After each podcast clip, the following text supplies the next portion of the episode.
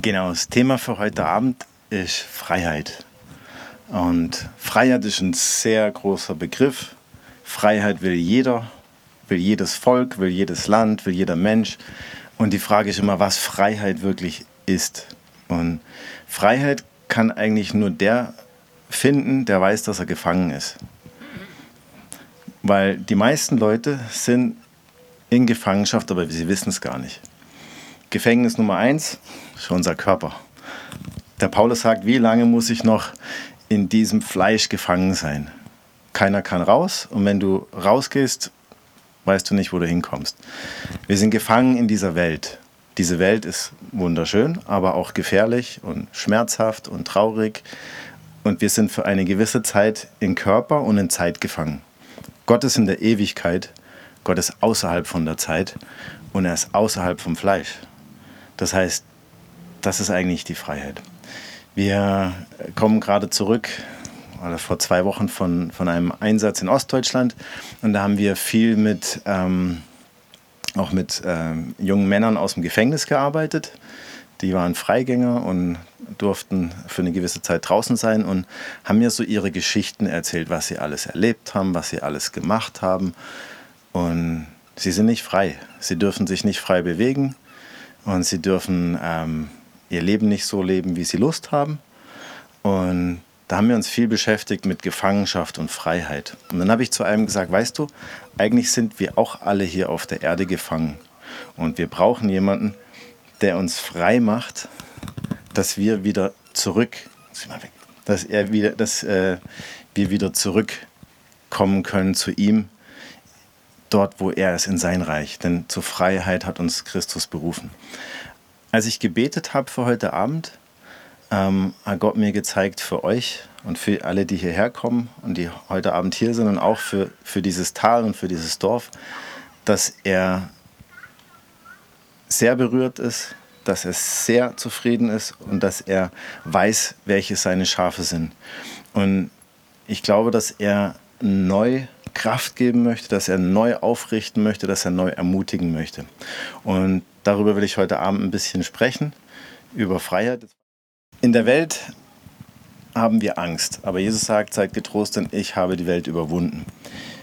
In der Welt sind wir oft gefangen in Süchten, in Ängsten, in Unglauben, in Zweifeln. Ähm, wir sind in Sünde geboren, wir sind in Sünde gefangen.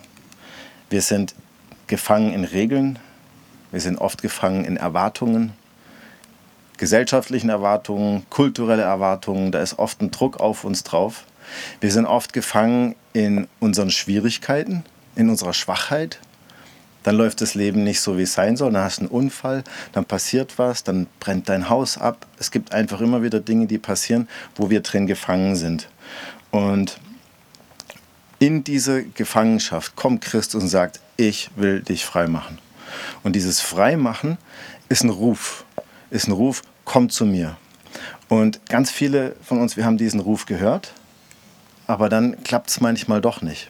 Und das möchte ich gerne ein bisschen anschauen. Ähm, wenn du immer wieder in Gefangenschaften zurückkehrst, dann ist ja jemand da, der dich gefangen nimmt. Dann ist jemand da, der dich festhält. Dann ist jemand da, der nicht will, dass du frei bist. Okay? Und genau das ist das Werk vom Teufel, der gekommen ist, ähm, zu zerstören, zu, äh, zu stehlen, zu töten. Er ist der Vater der Lüge. Und dazu möchte ich eine Theorie aufstellen. Alles in unserem Leben, alles, was wir hören, denken und fühlen, entspringt einer Inspiration. Das entspringt entweder Wahrheit oder Lüge. Das heißt, es gibt nur ausschließlich Gedanken, die entweder aus dem Himmel kommen oder Gedanken, die aus der Hölle kommen. Okay? Es gibt nichts zwischendrin. Und wenn du ganz, ganz viel Wahrheit hast mit ein bisschen Lüge drin, dann hast du immer noch ein Glas Wasser mit einem Tropfen Gift. Und wer würde das von euch trinken? Niemand. Aber ganz oft fangen wir an, Dinge zu glauben über uns, fangen Dinge an, in unser Leben aufzunehmen, fangen an, nach diesen Dingen zu leben. Und plötzlich haben wir die Frucht der Lüge in unserem Leben, nämlich durch unser Handeln. Und was passiert durch das Handeln, ist, dass wir dann, wenn es nicht aus dem Glauben kommt, wieder in der Sünde landen. Und die Sünde bindet uns wieder und führt uns wieder in weitere Gefangenschaft. Und sie führt zu Anrechten. Sie führt zu Anrechten der Dunkelheit, sie führt zu Anrechten von Geistern und dann sind wir wieder in Gefangenschaft. Und ähm, Gott hat mir aufs Herz gelegt, heute Abend ähm, nochmal über den neuen Menschen zu sprechen. Wer von euch hat schon mal studiert über den neuen Menschen, so wie die Bibel das erklärt? Dass in uns drin der neue Mensch geschaffen wurde. Der neue Mensch ist Gottes Geheimwaffe und Gottes Supergeschenk an uns. Und zwar will ich das erklären anhand von, äh, vom Markus-Evangelium. Ihr kennt es alle, als Jesus ähm, getauft wird und dann der Heilige Geist auf ihn herabsteigt und er hört aus dem Himmel eine Stimme, die sagt, dies ist mein geliebter Sohn, an dem ich Wohlgefallen gefunden habe. Dort hat Jesus seine tiefe Identität bekommen. Er weiß genau, wer er ist. Und dann heißt es, erfüllt vom Heiligen Geist, führte der Geist Jesus in die Wüste. Und in der Wüste für 40 Tage wurde er angegriffen von Satan. Und Satan hat ihn wahrscheinlich genauso angegriffen in der Wüste, so wie er Adam und Eva im Paradies angegriffen hat. Er hat gefragt, hat Gott wirklich gesagt, dass ihr sterben müsst? Nein, der will nur, dass ihr nicht seid wie er. Hat Gott wirklich gesagt, du solltest dies und das und jenes nicht tun? Nein, das ist gar nicht so schlimm.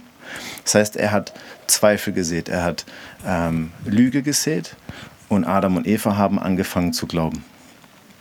Genau das gleiche hat Satan mit Jesus in der Wüste versucht. Aber Jesus, weil er fest war in seiner Identität, in seinem Vater, weil er wusste, wer er war, hat zum Satan gesprochen, es steht geschrieben, er steht geschrieben, er steht geschrieben. Er hat nicht mit ihm diskutiert, sondern er hat einfach nur gesagt, hier in dem dicken Buch, so steht es geschrieben. Er hat das Wort Gottes mit dem Teufel reden lassen. Und nach 40 Tagen ließ Satan von ihm ab. Und dann heißt es, in der Kraft vom Heiligen Geist ging Jesus zurück in die Stadt. Also ihr seht, er kriegt die Identität. Das ist mein geliebter Sohn. Und das ist genau das, was Jesus jedem Menschen schenkt, der seine Hoffnung in ihn setzt. Wenn du im Herzen glaubst und im Mund bekennst und wenn du diesen Tausch erlebst, dass Christus am Kreuz für dich zur Sünde geworden ist und du für ihn zur Gerechtigkeit. Wenn du sagst, Jesus, ich will dein Leben haben und Jesus sagt, ich will dein Leben haben. Das ist ein Tausch in Freundschaft. Und wenn du das hast, wenn das dir gegeben ist, dann bist du ruhig und dann kriegst du Freiheit und dann kriegst du Frieden. Okay? Und das ist so wichtig, dass wir nicht zuerst versuchen, brav zu sein und lieb zu sein und heilig zu sein und gerecht zu sein und gut zu sein. Und wir versuchen so viel zu machen, dass wir von Gott hören können, du bist meine geliebte Tochter, an dir habe ich wohlgefallen. Nein, er macht es andersrum. Er fängt zuerst an und sagt, ich schenke dir die Freiheit, weil ich dich liebe. Und das ist diese große Gnade, aus der wir in Ruhe anfangen können. Ein anderes cooles Bild dafür seht ihr ganz am Anfang in der Schöpfungsgeschichte. Gott arbeitet sechs Tage und dann ruht er aus. Am sechsten Tag, wen hat er geschaffen? Uns, den Mensch. Das heißt, der erste Tag, den der Mensch erlebt, ist der Ruhetag. ist verrückt, oder? Gott hat sechs Tage gearbeitet, dann ruht er sich aus. Am sechsten Tag macht er den Mensch und sagt, du und ich, wir ruhen jetzt erstmal zusammen aus. Und aus dieser Ruhe heraus, das ist der Sabbat, den Gott uns schenkt. Das ist dieses Geschenk, hey, ich mag dich ich bin begeistert von dir. Und ganz oft haben wir so eine religiöse Vorstellung, wer Gott ist, was wir alles erst für ihn tun müssen, dass er uns annimmt und dann können wir Dinge mit ihm tun. Aber so ist es nicht. Er fängt genau andersrum an. Und Gott hat mir gezeigt, dass er uns da drin stärken möchte und dass er uns nochmal neu reinrufen möchte in diese Freundschaft mit ihm, in diese Beziehung zu ihm, wo du kommen darfst, wie du bist. Dann fordert er dich aber heraus. Dann sagt er, komm zu mir. Und dann sagt er, ich mache dich zum Menschenfischer. Dann sagt er zu Petrus, auf diesen Fels will ich meine Gemeinde bauen. Und zwei Verse später sagt er, weiche Satan. Das heißt, er hat nicht einen ruhigen Kuschelclub geschaffen, sondern hat gesagt, ich möchte euch wach machen, aufzustehen und zu kämpfen, so wie ich gekämpft habe. Ich möchte euch rausschicken in die Welt, um Menschen zu retten. In den Sprüchen steht, wer Menschen rettet, wer Seelen rettet, ist weise. Okay? Und so wir jetzt im sanften Regen stehen, Regen steht auch in der Bibel immer für Erweckung.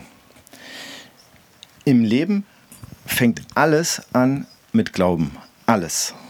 Wo kommen wir her? Wo gehen wir hin? Was ist der höchste Wert? Gibt es Gott? Wer ist der Mensch? Und was ist der Sinn des Lebens? Und das verbindet alle Menschen auf der Welt gemeinsam. Alle Menschen haben, haben diese Fragen nach dem Woher und Wohin. Und alle Menschen beantworten immer das mit einer Glaubensaussage. Aus diesen Glaubensaussagen entstehen unsere Werte. Und aus diesen Werten entstehen unser Handeln und daraus entsteht Freiheit oder Gefangenschaft. Ich habe für euch das Wort bekommen aus Lukas 5, Vers 4. Werft die Netze noch einmal aus. Ihr als Gemeinde, ihr als Stand-up, ihr als Christen, Gläubige und Missionare, ähm, als Prediger, als Pfarrer, als Propheten, ähm, werft die Netze noch mal aus. Als Jesus das gesagt hat zu den Jüngern, was haben sie dann gesagt? Wir haben die ganze Nacht schon gearbeitet. Die ganze Nacht sind wir schon dran. Mann, wir sind müde, wir haben alles probiert, aber es klappt nicht. Wer von euch hat schon so viel gehört vom Glauben und so viel gehört von Jesus und du kannst deine Stimme hören und du kannst Geister austreiben und du kannst Leute zu, aber ihr habt noch nicht alles das gesehen, was ihr sehen wollt. Geht es jemand so? Und Jesus sagt heute zu euch nochmal, werft die Netze nochmal aus.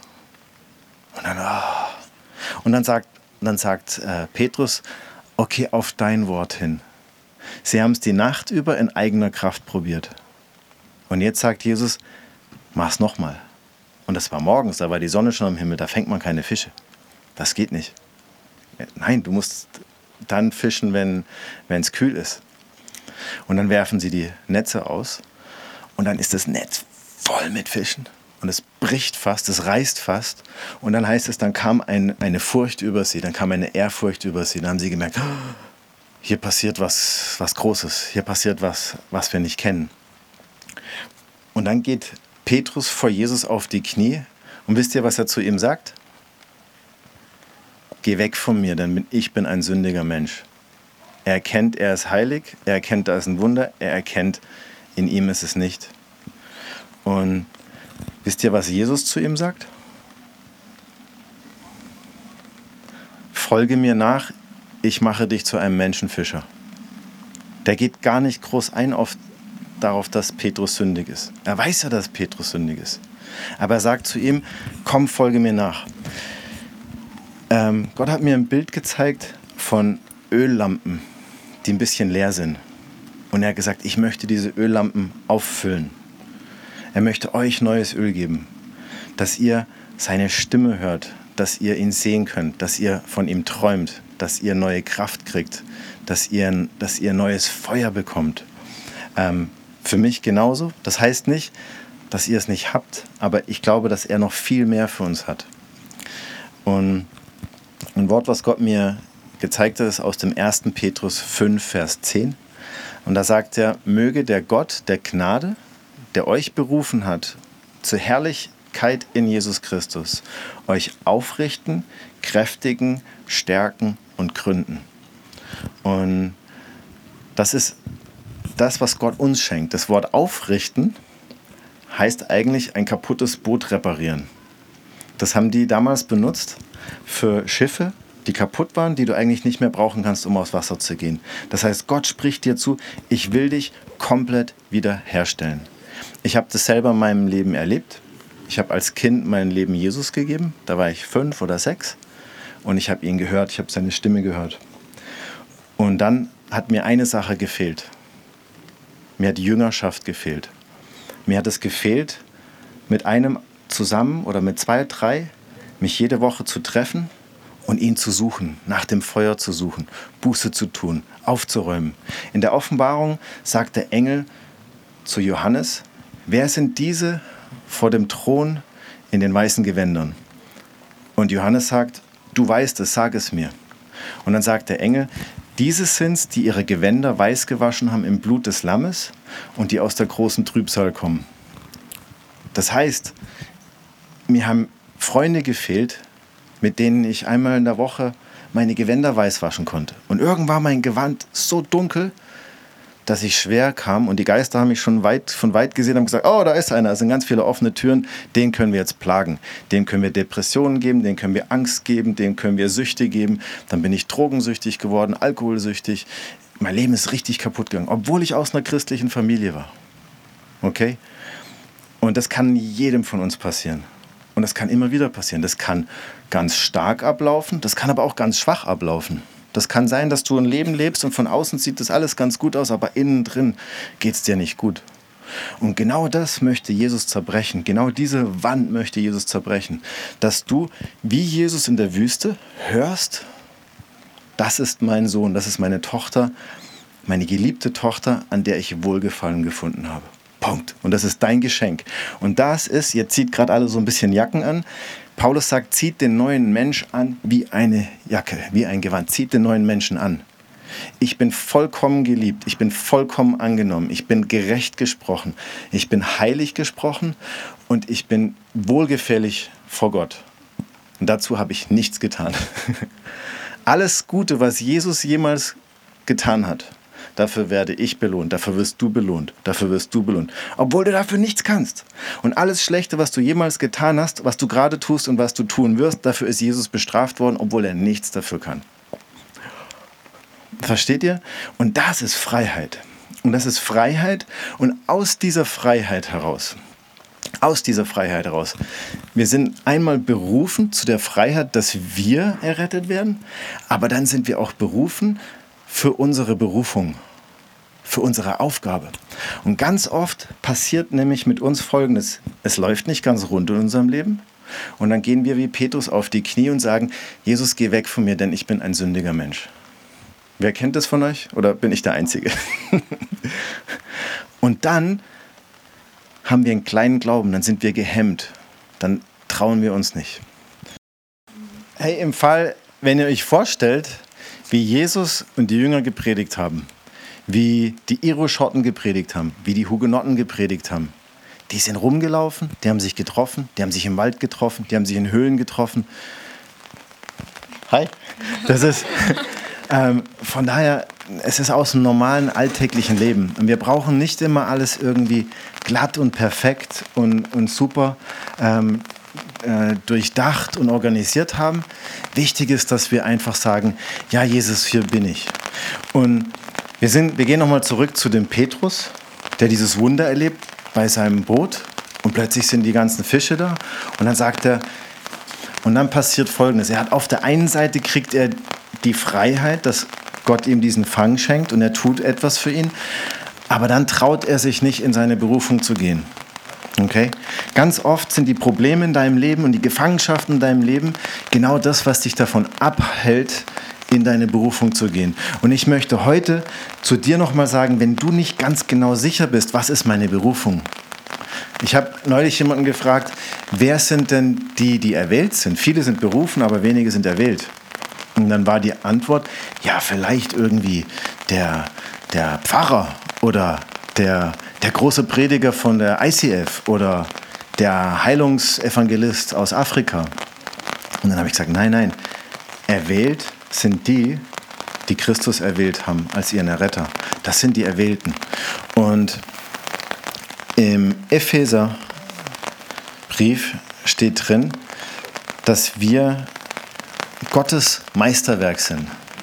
Berufen zu guten Werken in Christus, die er vorbereitet hat, dass wir da drin wandeln sollen. Das heißt, für jeden Menschen ist ein perfekter Plan. Für dich ist ein perfekter Berufungsplan im Himmel geschrieben. Genau für dich. Genau für dich. Genau für dich. Egal, ob du mal ein Bauer wirst oder ob du Mech wirst oder ob du ein Mechatroniker wirst oder ob du ein Doktor wirst. Das ist die Frage, was deine Berufung in dir ist. Und ganz oft hält uns dieses Erlebnis, was Petrus hatte, nämlich dass er sagt, ich bin ein sündiger Mensch, weiche, geh von mir, hält uns davon ab, unsere Berufung zu ergreifen. Auch im Epheserbrief steht, ähm, nee, im 2. Petrus, darum Brüder, bemüht euch, eure Berufung und Erwählung festzumachen. Denn wenn ihr diese Dinge tut, werdet ihr nicht straucheln.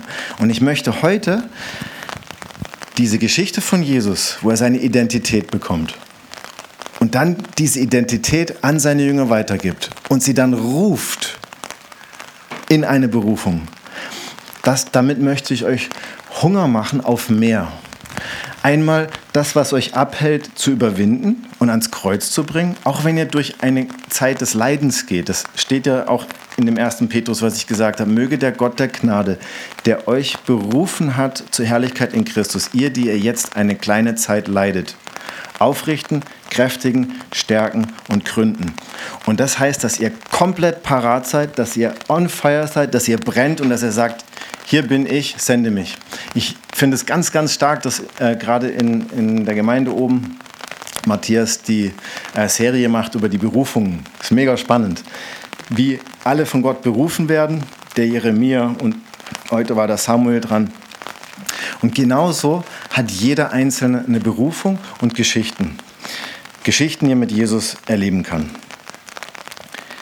Eine zweite Geschichte von Petrus wieder erleben wir, als Jesus zur Kreuzigung sich bereit macht und dann sagt Petrus zu ihm, ich werde dich nicht verlassen, ich werde immer bei dir bleiben. Und dann sagt Jesus, noch ehe der Hahn kräht, hast du mich, noch ehe der Hahn zweimal kräht, hast du mich dreimal verraten oder verleugnet.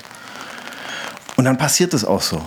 Und ich sage immer, Jesus ging drei Tage durch die Hölle, aber Petrus ging auch drei Tage durch die Hölle. Sein bester Freund, sein Erretter, sein Erlöser. Und er hat ihn verleugnet. Und Jesus hat gesagt, wer mich vor den Menschen verleugnet, den werde ich vor dem Vater verleugnen.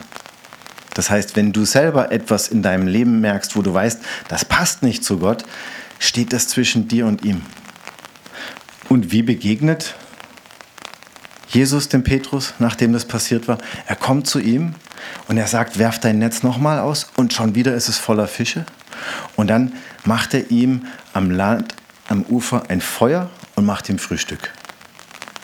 Und dann fragte ihn, Petrus, liebst du mich? Er fragt ihn dreimal, liebst du mich? Und Jesus fängt an zu weinen und sagt, Herr, du weißt, dass ich dich liebe. Und am Ende, wisst ihr, was er zu ihm sagt?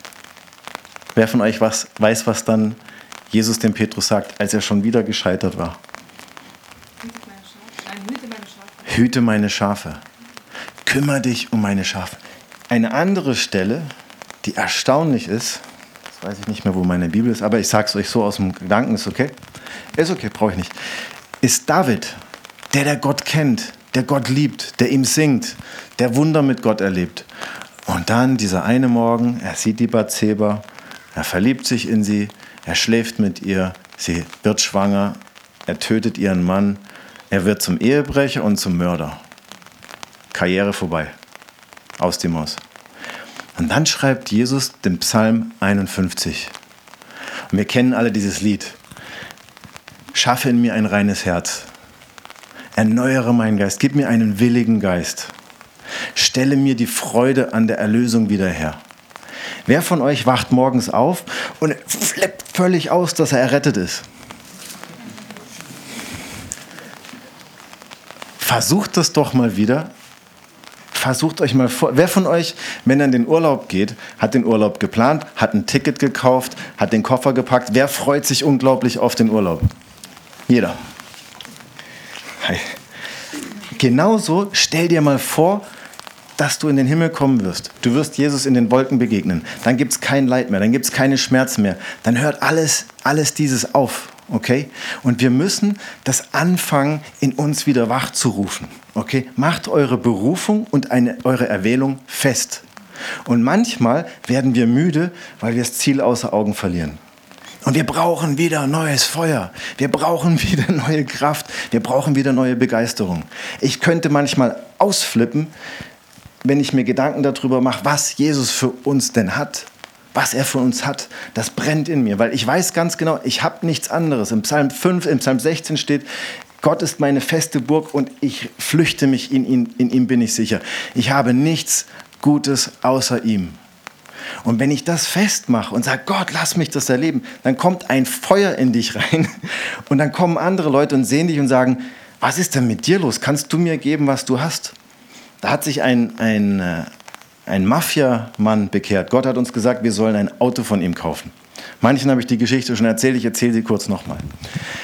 Voll in Sünde gefangen, in Kriminalität gefangen, von seiner Frau getrennt, polizeiliche Auflage, er darf sich seinen Kindern nicht nähern, mehr als 400 Meter. Sein Leben war kaputt. Depressiv, süchtig, Schulden, Leben kaputt. Die Frau mit einem Freund, er mit einer Freundin, Familie zerbrochen. Kinder vier und sechs.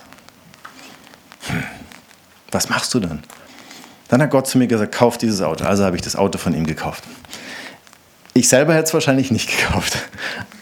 Das schwarze Auto da unten, Top-Auto, ganz toll, alles gut. Hat uns nie im Stich gelassen. Aber ich hätte jetzt vielleicht nicht vertraut. Aber ich vertraue Gottes Stimme mehr als dem, was ich denke. Dann erzähle ich seinem Geschäftskollegen, ähm, weil er fragt, was für einen Glauben wir haben. Dann sage ich, wir sind Christen. Dann sagt er, was seid ihr? Seid ihr Katholiken? Dann sage ich, Katholiken sind unsere Geschwister, aber wir sind keine Katholiken. Ähm, was für Christen seid ihr denn? Dann habe ich gesagt, wir sind prophetische Christen. Dann sagt er, was? Professionelle Christen? Dann sage ich, nein, nein, nein, nein, prophetische Christen. Also was ist das denn? Dann sage ich, prophetisch bedeutet, dass wir die Stimme Gottes hören. Und er war Moslem, da sagte, das glaube ich nicht. Dann sage ich, doch, doch. Im Koran steht, dass Jesus der Geist Gottes ist und das Wort Gottes. Und wenn Gott allmächtig ist, dann spricht er heute. Und wenn er allmächtig ist, hat er Menschen geschaffen, die ihn hören können. Und dann redet er durch den Geist mit Worten. Dann sagt er, das ist mir jetzt zu viel. Ähm, das brauche ich nicht, das ist nichts für mich. Und dann sagt der andere, der, der sich dann später bekehrt hat, der sagt, halt, aber für mich, gib mir, was du hast. Ich muss unbedingt das hören, was du hast. Ich brauche das. Und dann sagt er mir, meine Familie ist kaputt. Ich darf meine Kinder nicht sehen. Sechs Monate habe ich sie nicht gesehen. Ich bin fertig. Ich schreie zu Gott und ich höre ihn nicht. Gib mir, was du hast. Wie kann ich das haben, was du hast? Und ich denke, ähm, wenn du in deinem Herz glaubst und mit deinem Mund bekennst, dass Christus der Sohn Gottes ist und von den Toten auferstanden ist, so wirst du errettet werden. Das glaube ich, das glaube ich. Es ist mir egal, ob es Maria oder äh, Jesus oder Allah oder Buddha oder... Aber ich will das. Und dann habe ich gesagt, dann kann ich dir nicht helfen. Ich kann dich nämlich nur zu Jesus führen. Und es gibt keinen anderen Namen, durch den wir errettet werden können. Frag mal deine Frau, ob Maria, Barbara und Petra, ob das ihr auch egal ist. Genauso ist es mit Jesus. Entweder Jesus oder niemand. Dann guckt er mich an und sagt, hm, okay, Jesus. Ich will nämlich, was du hast. also habe ich ihn zu Jesus geführt, er hat sein Leben Jesus gegeben, dann habe ich zu ihm gesagt, wenn du willst, dass das in dir lebendig wird, dann kommst du zu uns hierher, wir erklären dir das nochmal, und dann weiß ich, was in der Bibel steht. Du musst dich taufen lassen, du sollst mit dem Heiligen Geist erfüllt werden, du sollst umkehren von deiner Sünde und du sollst den Glauben in deinem Leben haben. Und dann habe ich ihm das gesagt und habe gesagt, dann wird der Heilige Geist dich taufen, deine Ohren werden geöffnet, deine Augen werden geöffnet und du wirst so hören und sehen können wie ich. Weil das ist zum Weitergeben. Okay? Und dann habe ich gedacht, mal schauen, vielleicht höre ich nie wieder von ihm. Sieben Wochen später schreibt er mir, hallo Till, muss jetzt ganz dringend von Gott hören, bitte bring mich zu Gott. Dann kam er hier vorbei, hat sich da an den Tisch gesetzt, dann haben wir ihm das Wort nochmal erklärt. Und dann hat er ausgepackt, was er alles gemacht hat. Die ganze Liste, was du dir alles vorstellen kannst, was dunkle Menschen machen, war bei ihm alles da. Und er sagte, ich habe aber gewusst, dass mein Leben auf der Kante verläuft. Aber heute weiß ich, dass ich auf die helle Seite gehöre. Und sie haben ihn gefragt aus Sizilien, dass er den Thron besteigen soll von den Vätern als Mafiaboss hier in der Schweiz. Und er hat gesagt, ich kann nicht, ich gehöre auf die weiße Seite. Ich gehöre nicht auf die dunkle Seite. Und dann sitzen wir da am Tisch und plötzlich springt unser Bub auf und sagt, Papi, Jesus hat mir gerade gesagt, dass ich ihm die Hände auflegen soll, damit er vom Heiligen Geist erfüllt wird. Wir haben ihm das einfach so erzählt, dass es ganz normal ist und er hat es geglaubt. Also steht er auf, stellt sich hinten auf die Bank, dann legt ihm seine Hand auf und fängt an zu beten. Hier, unser Santiago. Und ich denke so, oh, was passiert jetzt? Hoffentlich geht es nicht schief. Kleiner Glauben. Er hatte den großen Glauben. Dann guckt er ihn an, sagt, was machst du? Und dann sagt er, ich bete jetzt, dass der Heilige Geist dich erfüllt. Legt seine Hand auf, fängt an zu beten. Und plötzlich sagt der Italiener, oh, was passiert hier? Mir wird's ganz heiß. Und zieht seine Jacke aus, schmeißt seine Jacke weg und sagt, was ist das? Und er sagt, da habe ich dir doch gesagt, der Heilige Geist füllt dich jetzt mit Feuer und räumt in dir drin auf. Seine Frau hat sich bekehrt. Ähm, sie sind wieder zusammen. Sie haben sich versöhnt. Sie haben jeder ihren Freund und Freundin rausgeschmissen. Dann ist die Tochter krank geworden. Sieben Zentimeter Tumor im Hals. Und wir so, nein.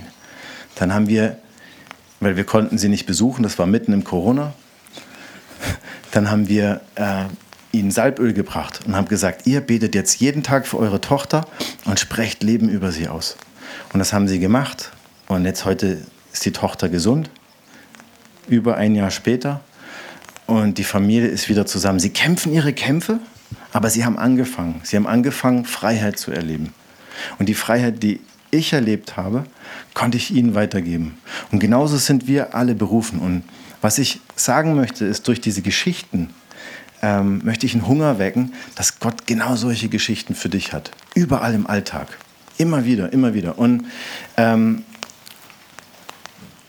wenn wir zurück zum David gehen, der gesündigt hat, dann schreibt er in seinem Psalm, vergib mir meine Sünden und stell mir diesen Glauben und die Freude an der Erlösung wieder her. So will ich die Sünder leiten, dass sie, ihren, dass sie sich von der Sünde abwenden und dass sie ihren Weg finden. Versteht ihr? Petrus sieht seine Sündhaftigkeit und Jesus sagt, ich mache dich zum Menschenfischer. Er fällt wieder und Jesus sagt, weide meine Schafe. David sündigt und fällt und er sagt, dann will ich die Sünder lernen. Versteht ihr das? Das heißt, wir müssen diese Distanz, wenn, uns, wenn wir gerade nicht gut drauf sind, schneller überwinden. Okay? Und festmachen. Und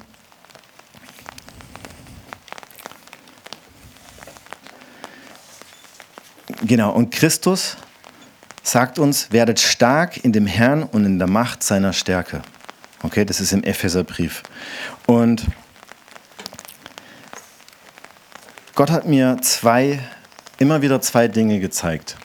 Wenn, wenn Menschen zu ihm kommen und sagen, ich möchte mehr von Gott, ich möchte mehr in meine Berufung kommen, dass Jesus spricht, dass Jesus dich ruft und sagt, komm zu mir. Sein Wort, kommt alle zu mir, die ihr mühselig und beladen seid.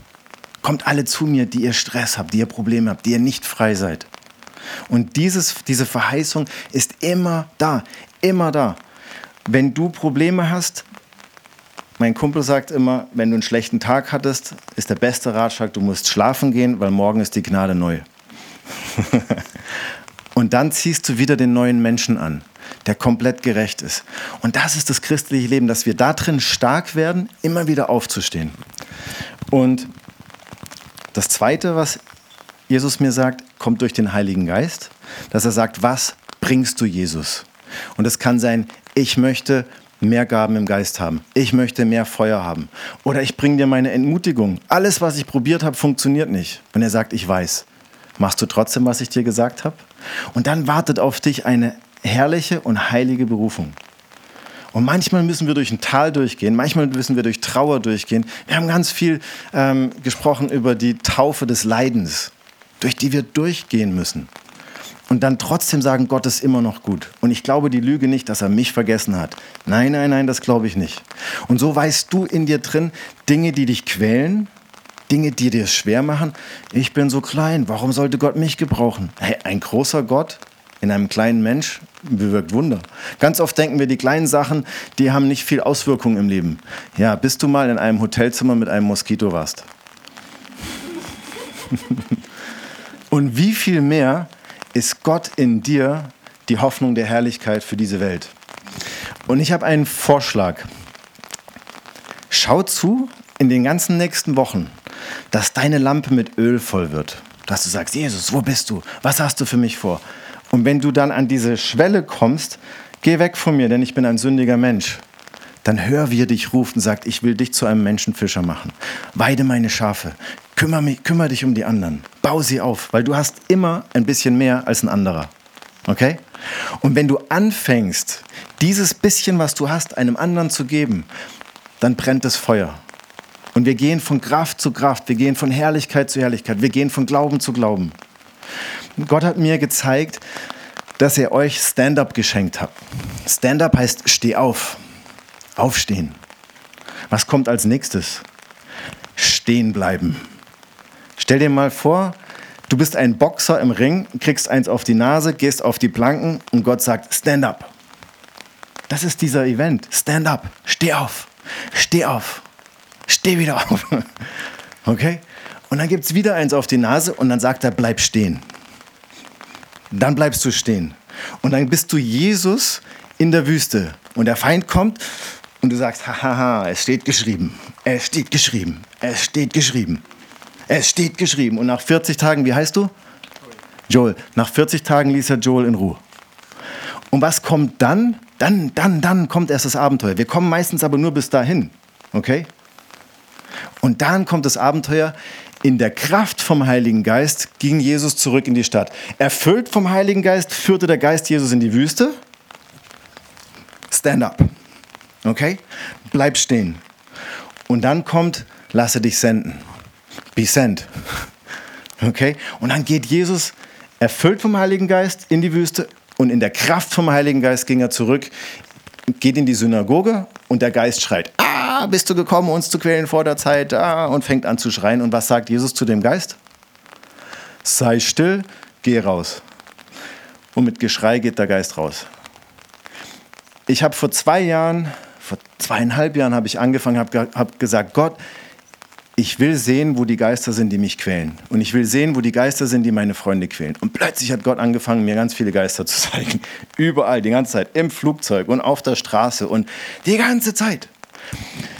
Ein Zeugnis ist in Attelwil passiert. Wir haben uns im Auto unterhalten darüber, dass eigentlich doch bei den Christen Geister ausgetrieben oder ausfahren müssten, wenn die beten. Oder? Steht da im dicken Buch. Aber wir erleben es oft nicht. Okay? Weil wir nicht genau wissen, was los ist. Aber wir könnten es haben. Und Jesus sagt, ihr habt nicht, weil er nicht bittet. Also habe ich mir gedacht, ich bin ganz einfach da oben drin.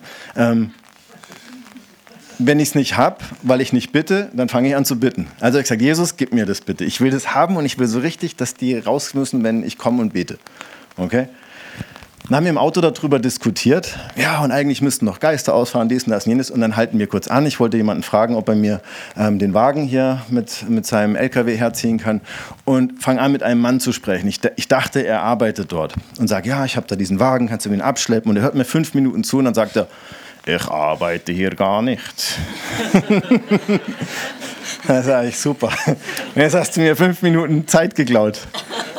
Und dann habe ich gesagt, gut, dann will ich aber wissen, was du arbeitest. Und ich gesagt, was arbeitest du denn? Er sagte, ich bin ein Meisterhypnotiseur. Ich kann jeden hypnotisieren, den ich hypnotisieren will.